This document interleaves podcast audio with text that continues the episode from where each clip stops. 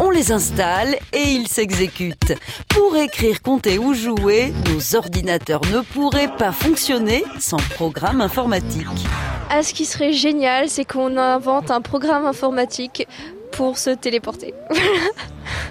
Ou et déjà, ça ferait gagner beaucoup de temps pour aller au collège. Ça serait pas mal.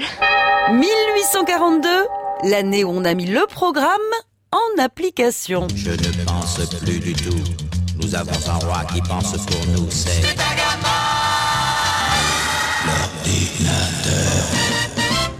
Au 19e siècle, la jeune Ada Lovelace, fille du célèbre poète anglais Lord Byron, se passionne pour les mathématiques.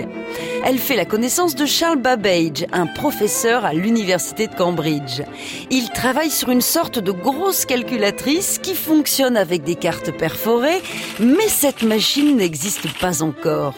Il est techniquement impossible de la construire. En revanche, elle est minutieusement décrite par son inventeur. C'est une révolution. Pour pouvoir jouer le rôle du petit génie prétentieux, il faudrait déjà être un génie. En 1842, après avoir mis au monde trois enfants, Se replonge dans les calculs. Elle définit un processus qui permet à l'appareil de résoudre une formule mathématique sans qu'un être humain lui ait préalablement fourni les réponses, bref, de manière autonome. Malheureusement, cette machine ne sera pas terminée de son vivant. Il faudra attendre la deuxième moitié du XXe siècle pour que son algorithme soit considéré comme le premier véritable programme informatique. Vous avez des cours de- d'ordinateur? Ah oui. Et vous apprenez quoi? Bah surfer. À faire de l'imoule dans le Dailymotion pour transfigurer du YouTube sans risquer de bugger sur Google. Hein?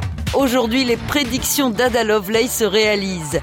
Les ordinateurs jouent aux échecs, lisent, composent de la musique et on est à deux doigts de leur confier le volant de notre voiture. Mais avant ça, il faudra quand même qu'ils passent le code, tout un programme. On n'arrête pas le progrès. À retrouver sur francebleu.fr.